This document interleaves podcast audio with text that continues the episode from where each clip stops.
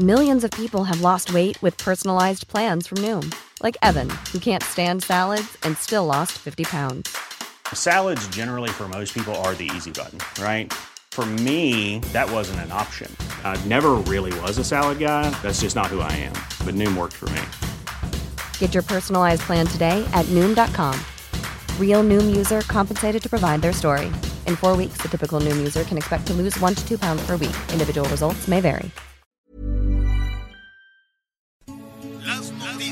¿Qué tal? ¿Cómo le va? Buenas tardes. Estás a punto de escuchar Yo soy Javier Alatorre. las noticias con Javier Alatorre. La vamos a pasar muy bien. Comenzamos.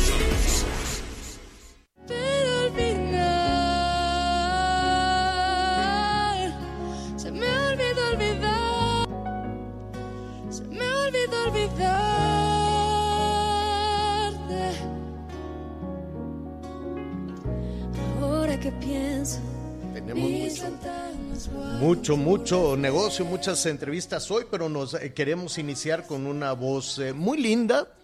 Y, y cómo no va a tener una linda voz. ¿Sabe quién está cantando? Lucerito Mijares. O Lucero Mijares. ¿Tú la conocías, Anita? Sí, fíjate que fuimos a la misma escuela, en la Academia Maddox, en, por el rumbo de satélite, y pues Ajá. ahí ahí la conocí porque en los días del niño, los días de la madre, pues ella Ajá. de una o de otra siempre acababa cantando y lo hacía muy bien desde que era muy jovencita, muy pequeña. Así que, Pero, pues, a ver, tú estudiaste, tú, tú estudiabas canto también. No, estábamos en la primaria, Javier, ahí era primaria, secundaria, colegio. Ah, es que como dijiste prepa. Academia Maddox, yo me imaginaba Academia de Canto. No, no, no, no, no, era una escuela al, sur, digo, al norte. No, no, no, una academia de normal, de estudios convencionales, que así se llama. Y entonces tú, Academia y Maddox. que, ah, pero tú estás hablando de Lucerito la mamá. No, de Lucerito la cantante. Sí, por eso. Es que, a ver, déjame decir, tú ah, hablas de, de cómo se llamaba esta estrella infantil, ¿no? Que cuando Lucerito con su cabello largo y con Pedrito Fernández y hacían las películas con Luismi y cosas así. A ella te refieres. esa- a Lucerito, que era tu niña. compañerita. Era tu compañerita. ¿Y qué decían las compañeritas de que salía Lucero, Lucerito en, en la tele y en el cine? ¿Tú qué pensabas? Pues la verdad es que eh, como apenas, apenas empezaba, ¿no? Yo creo que apenas em- empezaba a hacer castings y esas cosas para algunas telenovelas, pero eh, era muy sociable y muy querida, una, una chica Ah, muy qué bueno. sencilla, muy querida. O sea, no, no, no era volada, así, no era como de esas niñas artistas, de, no, así, de esas niñas sazonas, ya ves en todos los concursos de, de estrellas infantiles, siempre, pues, son como muy agrandadas y muy agrandados y son así como niños, como pequeños adultos. No, déjame decirte, ya sé quién estás hablando y le enviamos un nuestro cariño a, a Lucerito. Hay que buscarla para entrevistarla, desde luego, con muchísimo gusto. Pero a quien estás oyendo es a la hija de Lucerito, tu amiga. Esta, Sí, esta que está cantando es hija de Lucero y Mijares. que es muy Por eso se llama, ¿verdad? se llama Lucero Mijares. Así se llama la, la- la niña. Tú, tiene el nombre de la mamá, el apellido del papá y el talento de los dos. Nada más que, pues las carreras, eh, le estaba, antes de entrar al aire, le preguntaba yo a nuestro productor, ¿quién de los eh, segundas generaciones de, actri- de cantantes este, ha sido exitoso? Y pues mira, me, me decía a este, ¿cómo, cómo se llama el hijo de, de Verónica? Este, Cristian, Cristian, me decían de Cristian, pues sí, pero Verónica es actriz, digo, también ha cantado, cantaba y, y le enviamos un beso enorme a Verónica y hemos quedado de invitarla y siempre que la invitamos eh, no- nos, nos atiende, nos da muchísimo gusto, le enviamos un beso. Pero ella era actriz y el muchacho pues siguió su carrera de cantante muy bien. Y el otro es el potrillo, ¿no? el hijo, eh, eh, el hijo de Vicente, de Vicente Fernández, Alejandro Fernández. Y ahí va el nieto también. Pero de ahí en fuera, no sé qué otro hijo de cantante, eh, de una o de un cantante, ha sido exitoso. Así, abuelo el de Coque, pájaro. Coque Muñiz. Sí, no, digo, sí, claro, no, no con la carrera exitosísima del lujo de México de su papá, ¿no? Sí, sino, este, siempre van, siempre, ah, bueno, Alejandra Guzmán, pero el papá, ah, sí, claro, el papá era cantante, la mamá actriz, y sí, Alejandra, también le enviamos un beso a, a Alejandra, que, ah, cómo batallan con estos conflictos familiares, ya después lo, lo estaremos retomando. Bueno, pues así lo estamos saludando. No, eh, qué bueno, qué bueno que está con nosotros, Anita Lomelí, te escuchamos muy bien, recibiste muchísimos eh, afecto, muchísimo cariño, qué bueno que ya está todo en orden y en Gracias, paz, gracias, mi querido. ¿no? Ya estamos listos, muy sonrientes y aquí bueno. muy pendientes de todo lo que sucede. Qué bueno, Oye, porque sí, pues, tenemos mucho empezar tema hoy. rapidísimo con una cosa muy bonita, Javier. Fíjate Dime, a ver, que todos los años hay un- una premiación por parte de Naciones Unidas por un- una organización internacional que tiene que ver eh, con los mares, la Organización Marítima Internacional, y pues premiaron a una marino mexicana.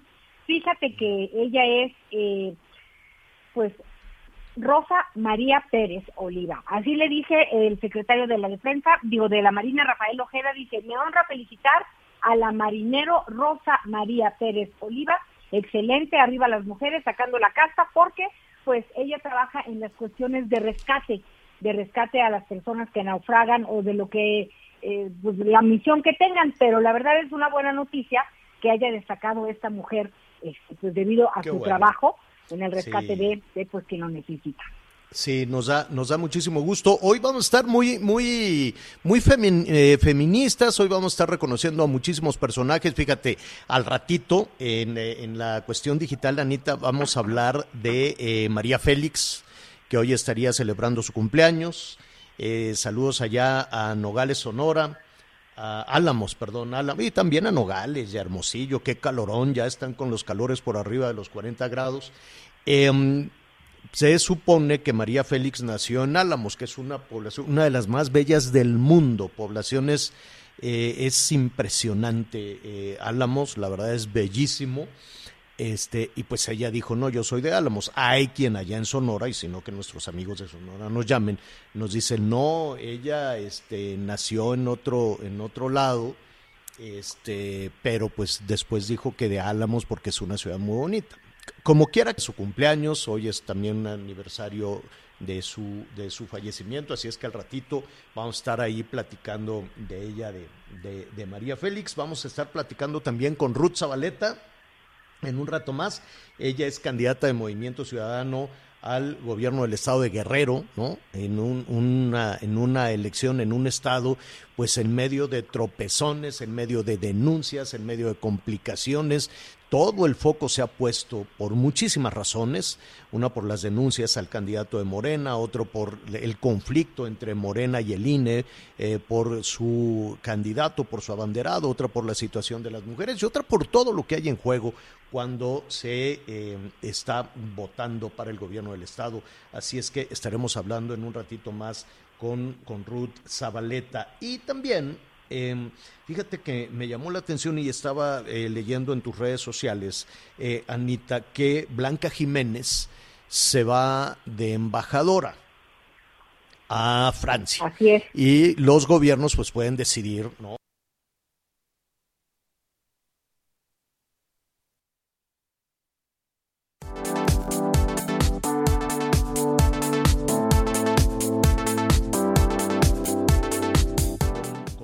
Zabaleta. Y también, eh, fíjate que me llamó la atención y estaba eh, leyendo en tus redes sociales, eh, Anita, que Blanca Jiménez se va de embajadora a Francia. Así es. Y los gobiernos pues pueden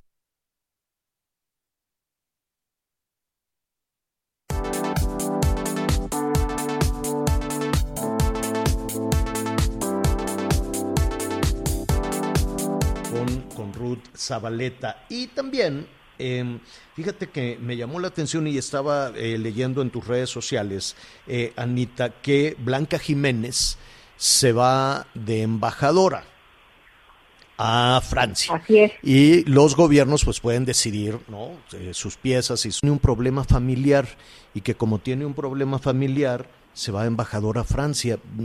He escuchado todo tipo de argumentos, menos ese, Anita. Pues fíjate, Javier, que lo que tú sabes es lo que sabe el mundo.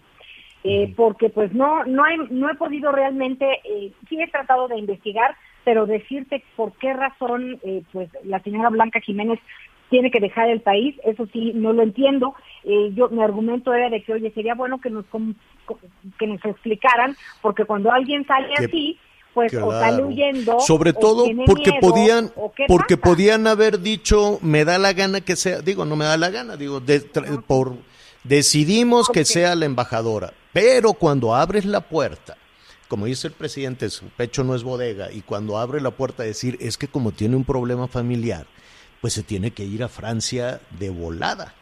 Eh, y de una vez pues la nombramos embajadora. Insisto, eso a los diplomáticos de carrera no les cae nada bien, nada más que son muy disciplinados y no van a decir nada. ¿no? Oye, y aunque no fueran disciplinados, no pueden hacer nada tampoco. Mm, no, pueden hacer nada tampoco porque esa es una decisión del presidente. Lo que sí queda la duda es, pues, ¿qué emergencia tendrá que le dan ese cargo y, y qué, estará batallando con quién, qué parientes tiene en París, o cuál, cuál, cuál será la emergencia familiar para que te den un cargo así de ese tamaño, ¿no? Un cargo pues, realmente muy, muy importante por la relación que tiene México con Francia en todo sentido, eh, relaciones económicas, relaciones financieras, relaciones diplomáticas, relaciones culturales, eh, eh, sobre todo en esa en esa parte pues está hay hay no eh, muchísimas instancias mexicanas allá hay muchísimos becarios allá. Es, decir la relación y la puerta que tiene la puerta de entrada a la Unión Europea es decir no es cualquier este encargo ¿no? no es cualquier encargo pero te voy a decir algo. A mí me parecía que al frente de Conagua era un acierto un acierto como pocos porque es una mujer muy preparada, es ingeniera. Y conocía del tema desde antes. Exacto, de nivel 3, es una académica mexicana y pues mira, oye, tiene seis patentes registradas con dos desarrollos tecnológicos aplicados a nivel nacional eh, y ha tenido un innumerable este, reconocimientos pues por su labor como investigadora sobre todo y por su trabajo en el tema de la captación de agua que también pues eh, hemos fallado durante muchos años en ese en ese asunto así que pues era muy interesante ella estuvimos hablando por, todo el conflicto del agua por ejemplo el, el, acueducto, todo el conflicto por agua en el norte del país, el conflicto que ya tiene muchísimo tiempo y no logra resolverse en, eh, en Sonora y en otras eh, partes del país. Así es que, pues ya, ahora todo quedará en manos de otro funcionario, de Germán Martínez, que en su momento también, cuando fue jefe de gobierno Andrés Manuel, él estaba encargado del abastecimiento de agua, que es un asunto mayúsculo para la Ciudad de México, entonces también le sabe. Germán Martínez también le sabe, pero pues ahí está. Queda la duda de cuál es esa emergencia que le habrá pasado en la familia que le dijeron, vente de volada a París. Digo, no cualquier persona se va de volada a París y con un cargo de esa, de esa naturaleza. Por eso llama la atención cuántas personas tienen emergencias y se les apoya de, de, ese, de ese tamaño. Bueno, pues ya estaremos, eh, ya estaremos investigando. Y a propósito de los asuntos eh, electorales. Hablábamos del, del tema de, de, asuntos electorales y pues bueno, eh, en el tema de Guerrero pues la cosa está muy, muy candente, sobre todo por esta manifestación que hay afuera de, las instalaciones del INE, en el tribunal Félix Salgado Macedonio. Y pues hay un tema que vale la pena discutir.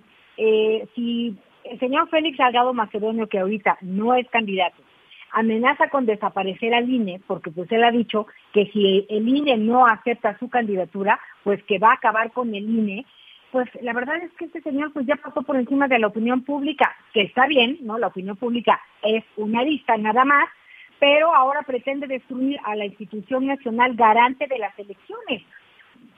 Hoy por hoy, más allá de los asegúnes, de las críticas y de las observaciones, pues llegamos a este punto en, en el nivel en el que estamos organizando elecciones y viviendo en un país democrático, pues porque hemos tenido elecciones libres hasta hoy. Así llegó el presidente Andrés Manuel López Obrador hoy a Palacio Nacional a ser presidente. Entonces es muy importante tener pendientes y estar muy conscientes del valor que tienen las instituciones, una institución como el Instituto Nacional Electoral. Yo creo que por supuesto hay muchos asuntos que se pueden perfeccionar, mm. pero de que es la voz que nos representa en ese sentido, pues es, es muy importante, Javier.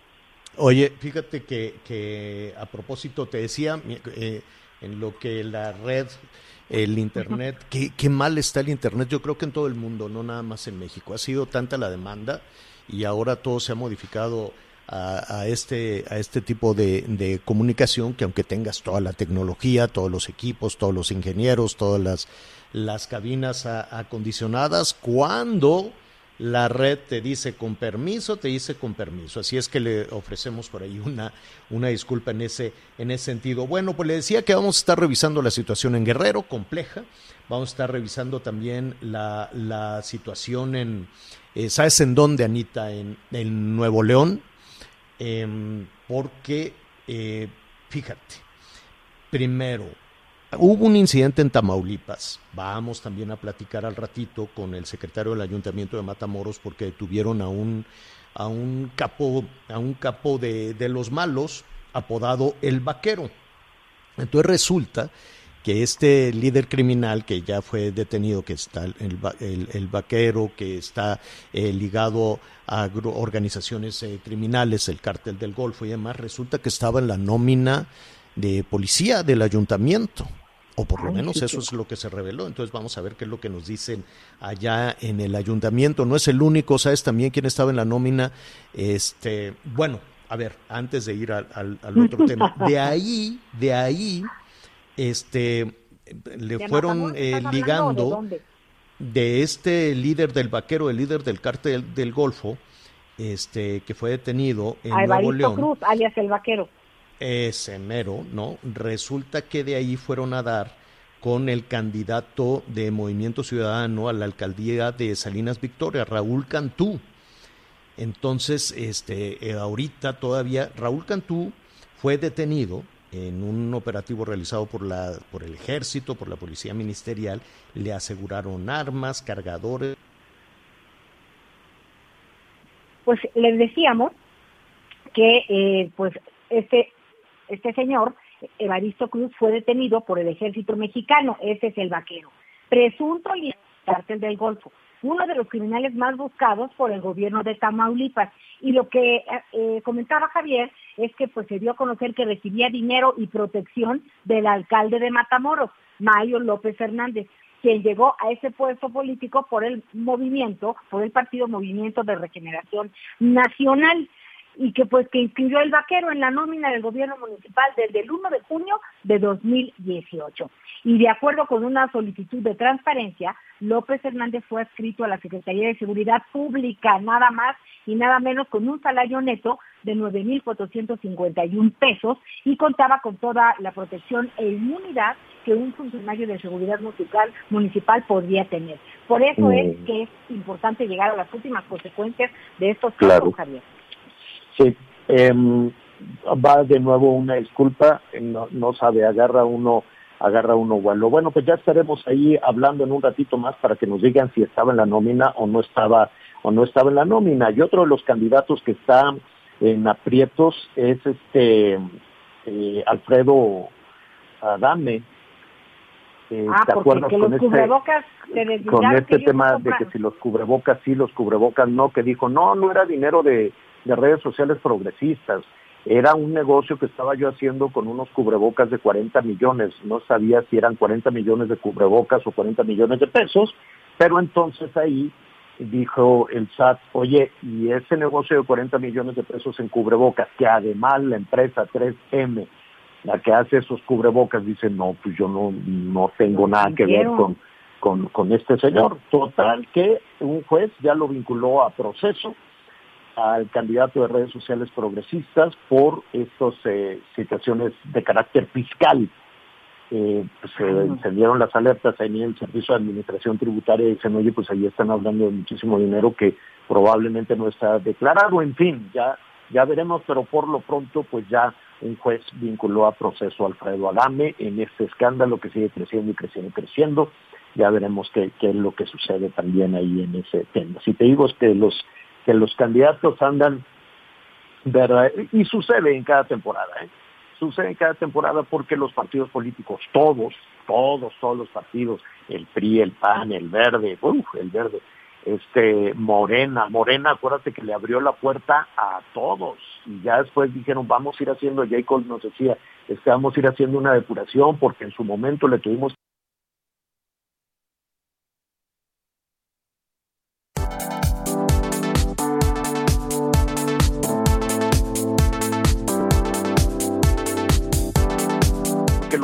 políticos, todos, todos, todos los partidos, el PRI, el PAN, el Verde, uf, el Verde, este Morena, Morena, acuérdate que le abrió la puerta a todos y ya después dijeron vamos a ir haciendo, Jacob nos decía, este, vamos a ir haciendo una depuración porque en su momento le tuvimos que abrir la puerta a todos para ganar un... Volvemos con más noticias. Antes que los demás. Heraldo Radio, la HCL se comparte, se ve y ahora también se escucha.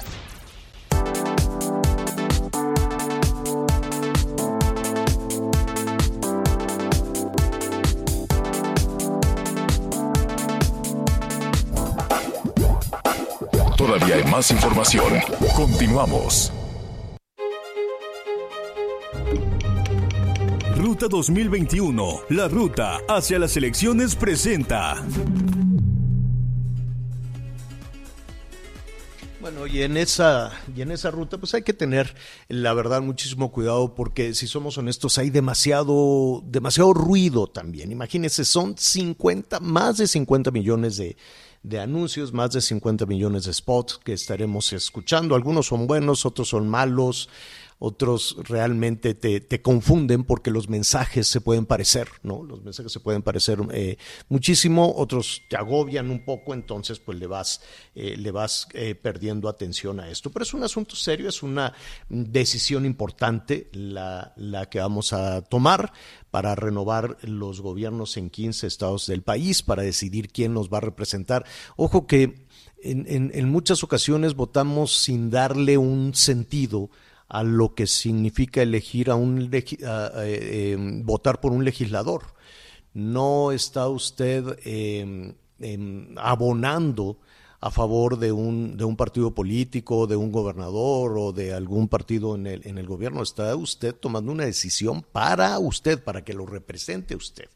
Claro que en medio de tanto ruido pues nos, nos podemos perder un poco. Así que vamos a continuar con las eh, conversaciones. Guerrero es uno de los estados que por toda la, la, serie de escándalos, todos los las, eh, eh, conflictos que hay entre, entre Morena y el INE, la decisión que tiene que tomar el tribunal, eh, las decisiones que ha tomado el árbitro electoral, las discusiones en ese, en ese sentido, más cuestiones judiciales, pues ha llamado muchísimo, muchísimo la atención. Por eso le digo que hay que poner mucha atención en eso, en lo que resuelvan los árbitros, en lo que se resuelva judicialmente, eh, en, en, muchos temas, pero también saber quién es quién en esa, en esa competencia. Por eso le agradezco muchísimo a Ruth Zabaleta, ella es la candidata de Movimiento Ciudadano al gobierno de Guerrero, esa conversación. ¿Cómo estás, Ruth?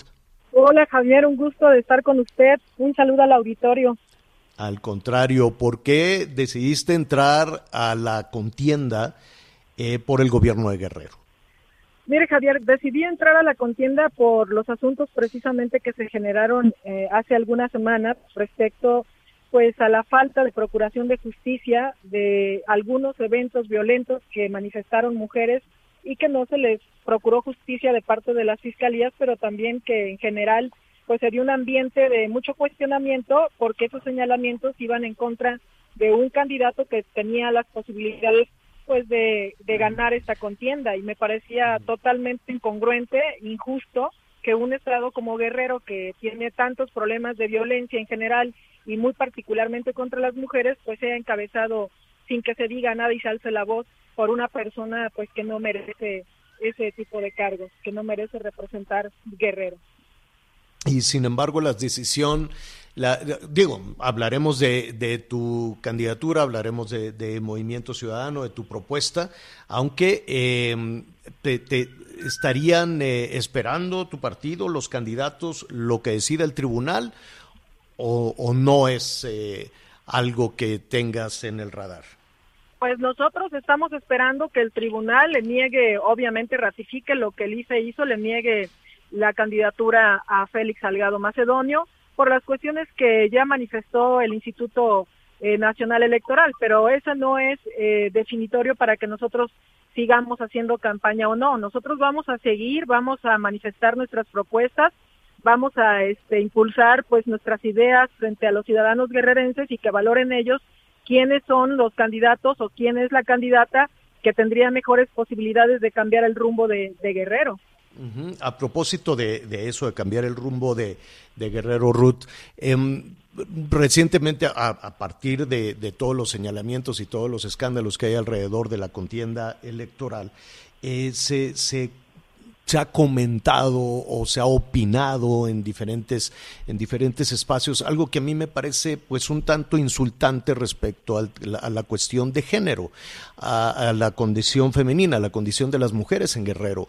Habría quien dicen, bueno, pues es que están tan arraigados los usos y costumbres, es que así es la vida, es que eso difícilmente se, se puede cambiar. ¿Tú coincides con eso? Eh, mira, Javier, pues sí, lamentablemente estamos ante una cultura machista, misógina, en donde eh, no solamente hombres, sino también mujeres vemos en las imágenes cómo están apoyando la candidatura de Félix Salgado sin cuestionarle pues los señalamientos que tiene de violencia de género. Eh, esta es una cultura que tenemos que combatir todos los ciudadanos, hombres y mujeres. La igualdad de las mujeres pues se ha ido avanzando, se ha ido ganando terreno en términos legales, en términos jurídicos, pero en términos culturales todavía nos falta mucho más. Yo por eso decidí estar al frente de esta candidatura. Cuando Movimiento Ciudadano me lo propone, me pareció importante encabezar la causa de las mujeres y decir basta, no podemos seguir permitiendo que se siga violentando a las mujeres y que desde el ámbito político no alcemos la voz, porque aquí en Guerrero pareciera, eh, pues la verdad, lamentablemente, que las cosas son diferentes a como las valoramos a nivel federal. En el ámbito nacional todos estábamos indignados por ver las relatorias que hicieron estas mujeres violentadas y aquí en Guerrero pues incluso parecía como que no pasaba nada y había cierto silencio, este, pues desde mi punto de vista hasta cómplice de esta situación. Entonces creo que he venido a cambiar la narrativa, no porque yo me sienta mucho, sino porque obviamente yo me he especializado en estos temas y pero me indigna también pues que las mujeres en Guerrero sigan eh, teniendo esta problemática de violencia pues eh, polarizada porque no es puede hacer, en otros estados. ¿qué, puede hacer un gobernador? ¿Qué puede hacer una gobernadora? Em, ante la, separación de poderes ¿qué puede hacer una gobernadora con tanto rezago, por ejemplo, en las cuestiones este, judiciales. Pues comencemos por eso, Javier, comencemos a revisar cuáles son los rezagos que se tienen para procurar justicia, que se acabe la impunidad todas las mujeres que se han atrevido valientemente a denunciar y que no se les ha dado seguimiento a sus denuncias, pues se les tiene que procurar justicia, se les tiene que dar seguimiento a lo que están denunciando, pero sobre todo se tiene también que prevenir. Y la prevención sí depende de, de las políticas públicas que impulsen los gobiernos. Recordemos cuando yo fui jefa delegacional se impulsó muchísimo la prevención del delito, la prevención de la violencia y se, se disminuyeron los delitos, se disminuyeron algunos este pues actuaciones violentas en el hogar o actuaciones violentas en las escuelas, pero esto tiene que ver con un programa en donde hacen un pacto la sociedad civil organizada, los empresarios, el sector religioso, el sector educativo, el gobierno, para impulsar este cambio cultural que se requiere y tener acciones muy concretas de parte del gobierno para impulsar e incentivar estas acciones, este cambio cultural. Eso sí depende de, los gobiernos. Por ejemplo, el estar vigilando que las fiscalías estén cumpliendo con su trabajo, pero también estar vigilando que desde la sociedad civil se estén impulsando acciones preventivas para que las niñas no sean violentadas. Veamos nada más en el problema de la montaña, en donde todavía se señala, acabo de, de bajar de la montaña y las mismas mujeres que están participando en la actividad política están denunciando cómo todavía hay algunos lugares que sobre pretexto de usos y costumbres pues son vendidas las niñas. Entonces eso no lo podemos tolerar, no podemos seguir haciendo silencio y guardando como que si no pasa nada, este, haciéndonos ciegos. Eh, tenemos que alzar la voz, tenemos que, señalarlo. O, justificar, ¿no? Ante las frases de el México profundo o los usos y costumbres este, y, no, actuar en, consecuencia. Eh, Ruth, eh, eh, espero que esta sea la, primera de varias conversaciones. Yo te, te, preguntaría, em, hemos entrevistado a lo largo de, esta carrera periodística a muchas candidatas y muchos candidatos, a muchos gobernadores también de Guerrero. Y las propuestas se parecen, la intención se parece pero Guerrero parece que tendría ese destino tremendo de, violencia, de pobreza, de impunidad.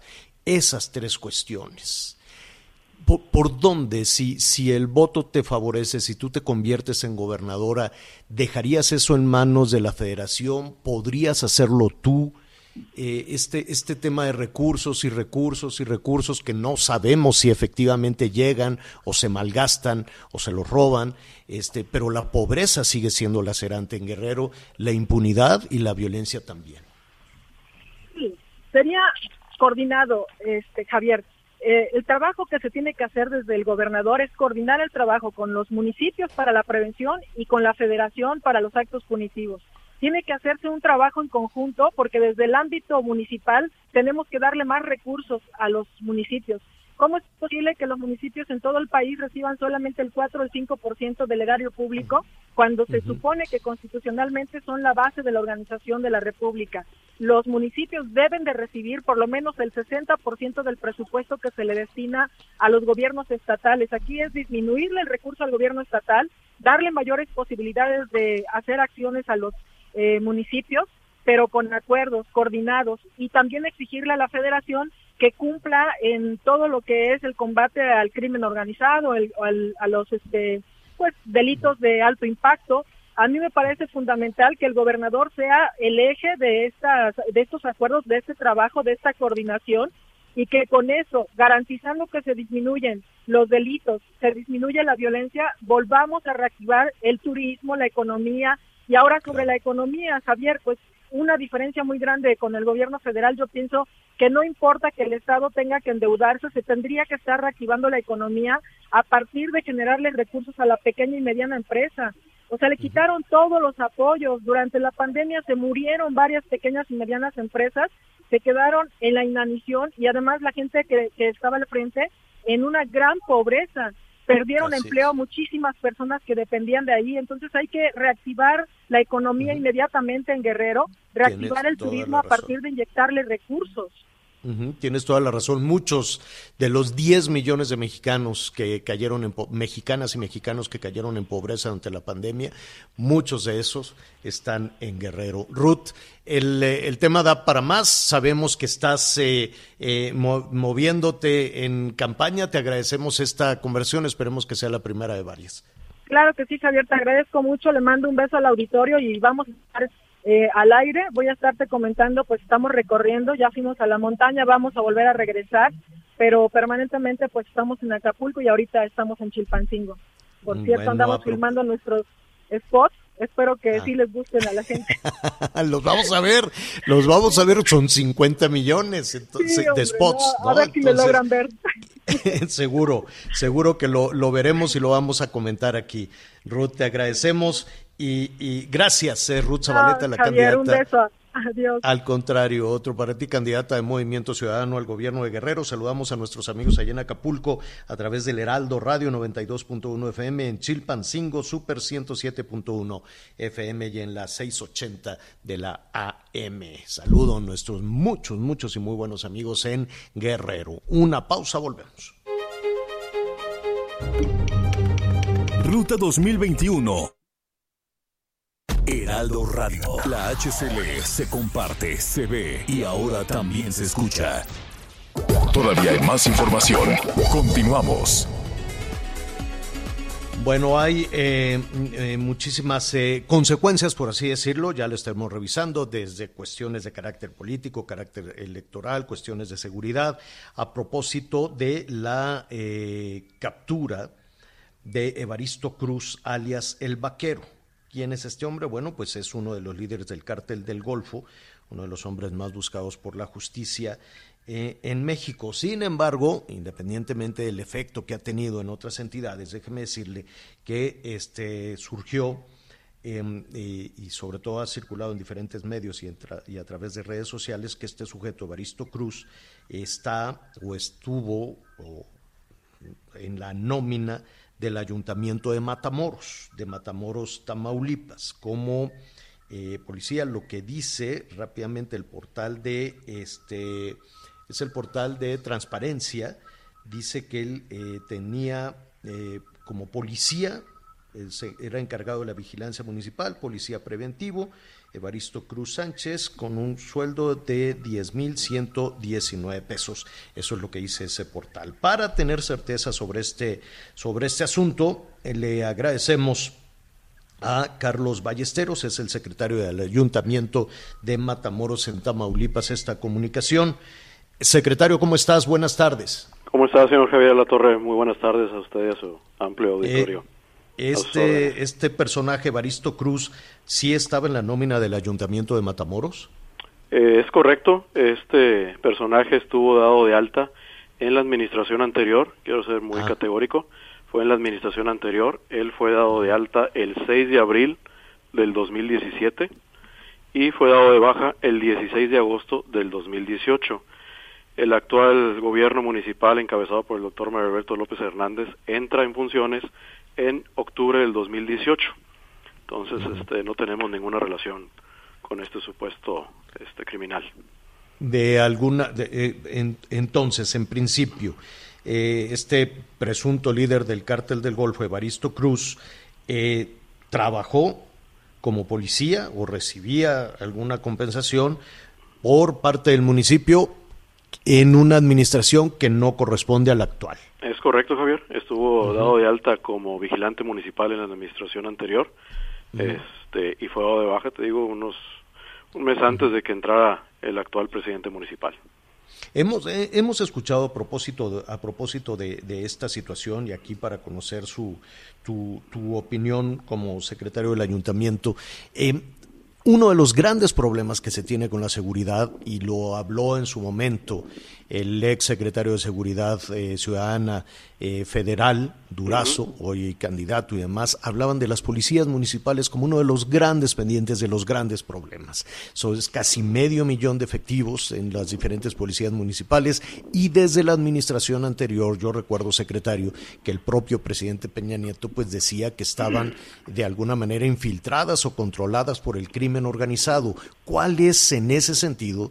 Eh, eh, lo, que hacen o la estrategia para evitar que estén o, ocupados por el crimen o infiltrados por el crimen organizado en la policía de Matamoros. Mira, desde hace aproximadamente, Javier, ocho años, el gobierno municipal cede al gobierno del estado de Tamaulipas las funciones de seguridad en el municipio a través de, de diversos convenios de coordinación y colaboración en materia de seguridad pública por lo cual nosotros como autoridades municipales pues desconocemos en todo momento cualquier programación o ejecución de operativos de seguridad que lleve a cabo este, la seguridad pública aquí en Matamoros. Ellos dependen directamente del gobierno del estado.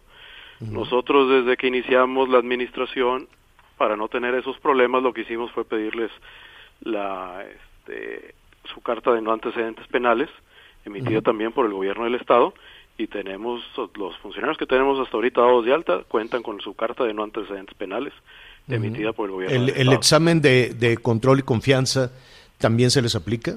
También se les aplica, es correcto, es correcto. Pero no no este tenemos ahorita nosotros dado de alta a este este personaje en la nómina a este Personaje. ¿Tendrían la certeza de que no estaría infiltrado el crimen en la policía de Matamoros? Ahorita por lo que nosotros tenemos como vigilantes municipales, que los tenemos dados de alta, están todos con su carta de antecedentes no penales, emitida por el gobierno del Estado. No, no tenemos conocimiento de que sean del crimen organizado. Carlos Ballesteros, secretario del Ayuntamiento de Matamoros, muchísimas gracias.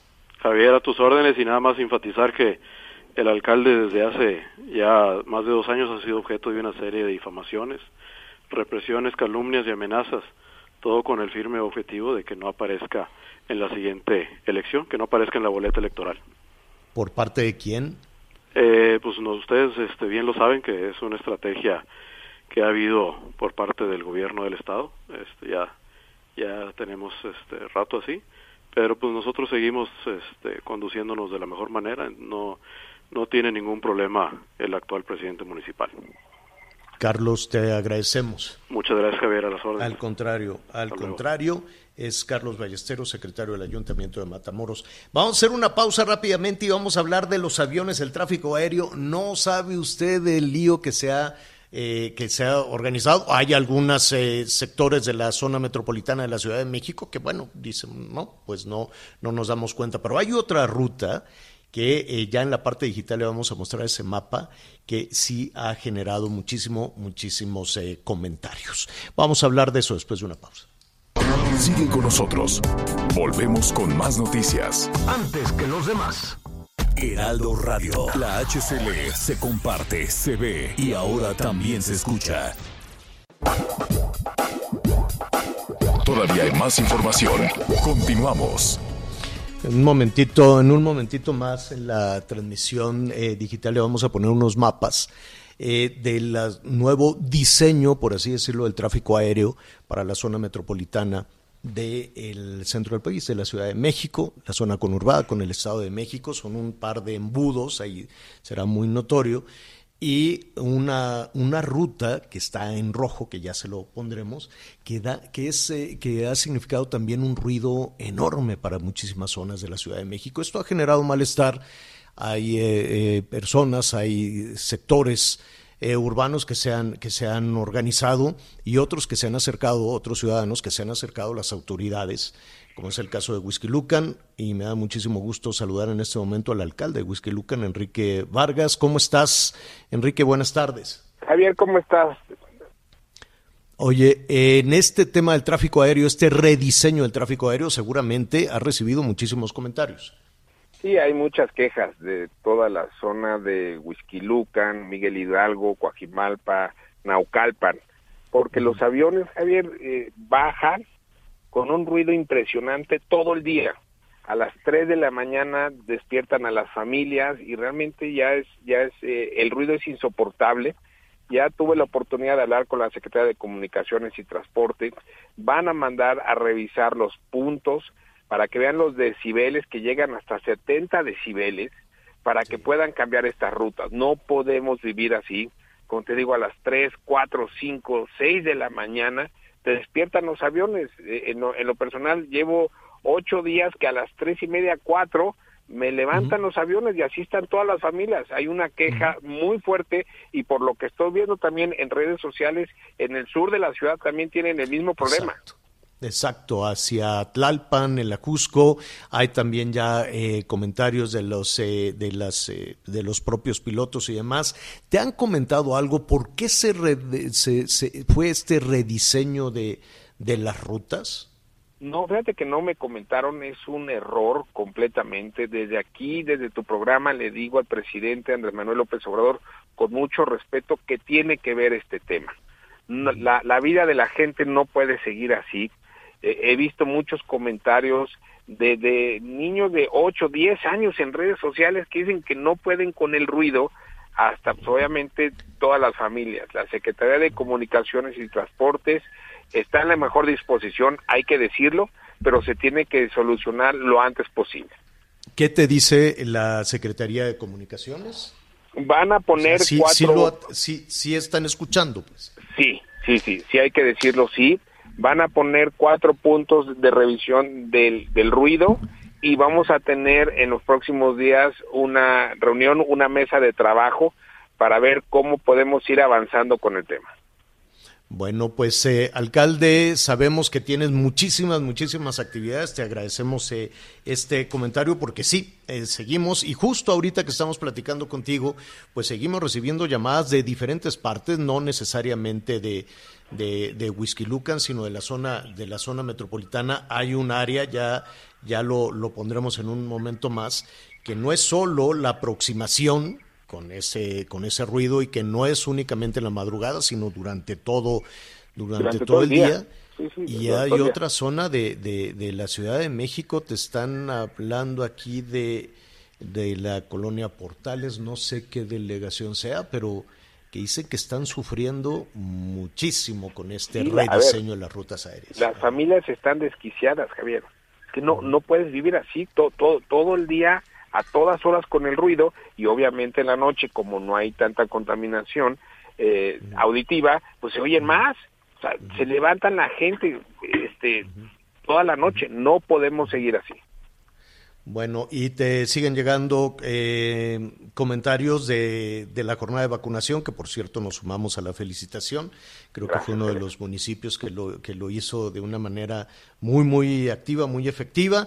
Y si no tienes inconveniente, pues eh, nos acercaremos a la segunda dosis y platicamos de nuevo. Sí, en las próximas semanas vendrá la segunda dosis. La verdad es que fue un gran trabajo. Eh, más de 30 mil adultos mayores vacunamos en Whisky Lucan y salvamos vidas. Realmente es un trabajo coordinado de los tres niveles de gobierno como se debe de trabajar para salvar la vida de nuestra gente.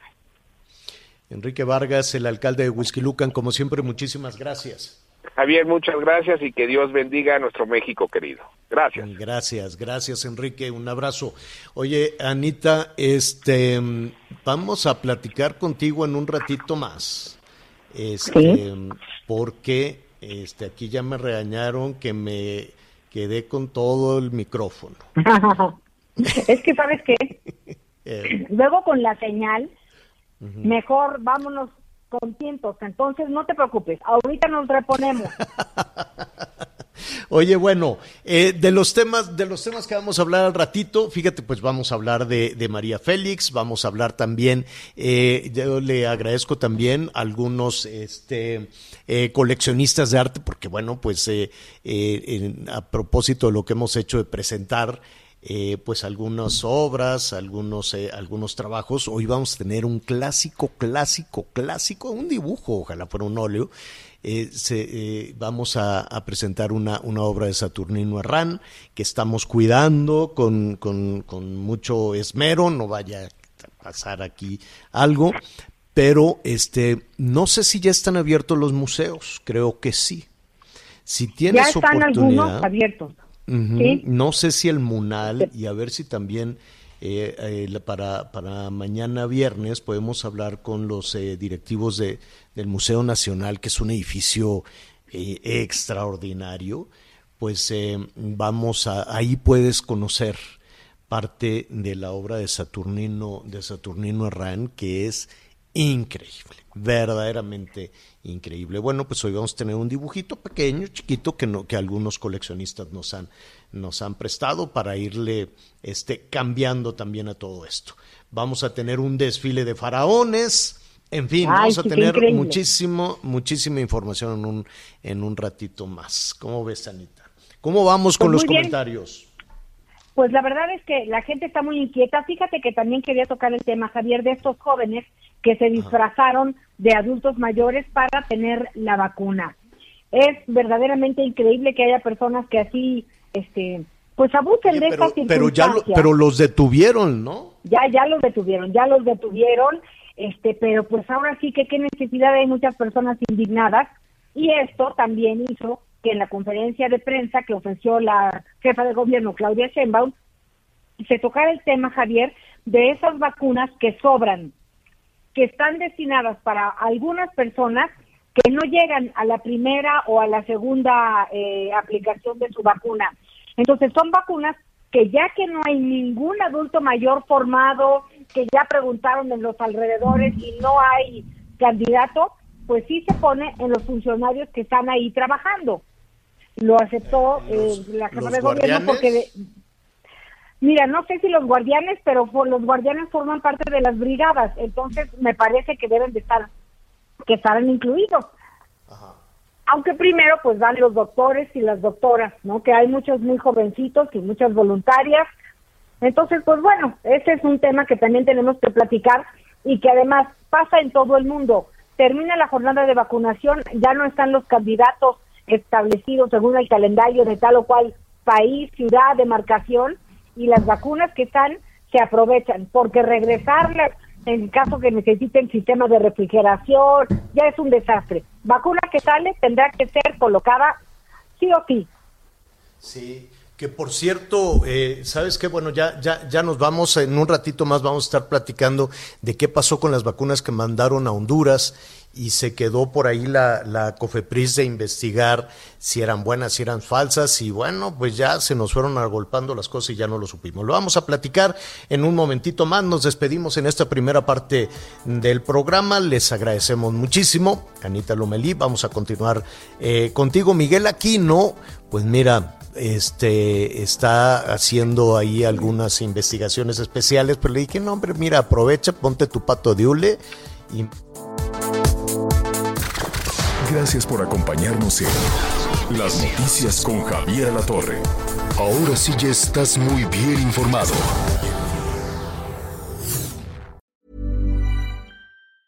Hi, I'm Daniel, founder of Pretty Litter. Did you know cats tend to hide symptoms of sickness and pain? I learned this the hard way after losing my cat, Gingy. So I created Pretty Litter, a health monitoring litter that helps detect early signs of illness by changing colors, saving you money and potentially your cat's life. Pretty Litter is veterinarian developed, and it's the easiest way to keep tabs on your fur baby's health right at home. Go to prettylitter.com and use code ACAST for 20% off your first order and a free cat toy. Terms and conditions apply. See site for details.